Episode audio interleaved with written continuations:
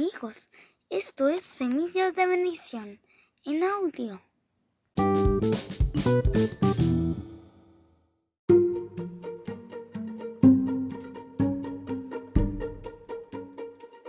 Naval y David.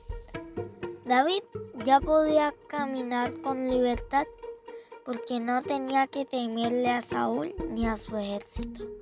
David y sus hombres andaban por las tierras donde a menudo los pastores cuidaban sus rebaños. David era bueno con los pastores. Les ofrecía protección a sus ovejas cuando se encontraban en peligro. Un día, David y sus hombres tenían hambre y no tenían nada para comer. David envió a diez de sus hombres para llevarle un mensaje a un hombre llamado Naval. Naval era muy rico. Tenía propiedades en Carmel y era dueño de muchos rebaños. El mensaje de David decía, tus pastores han estado entre nosotros y nunca le hemos hecho ningún daño. Yo te ruego que nos compartas comida. Pero Naval era malo y grosero. Les dijo a los mensajeros, ¿y quién existe David?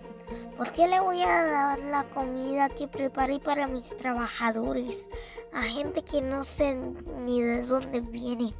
Los ayudantes regresaron a donde estaba David y le contaron lo sucedido. David se sintió ofendido y cerró los puños de furia. Entonces David les dijo a sus hombres, preparen sus espadas, vamos a enseñarle a Nabal y su familia quiénes somos. Los hombres fueron con sus armas a Carmel.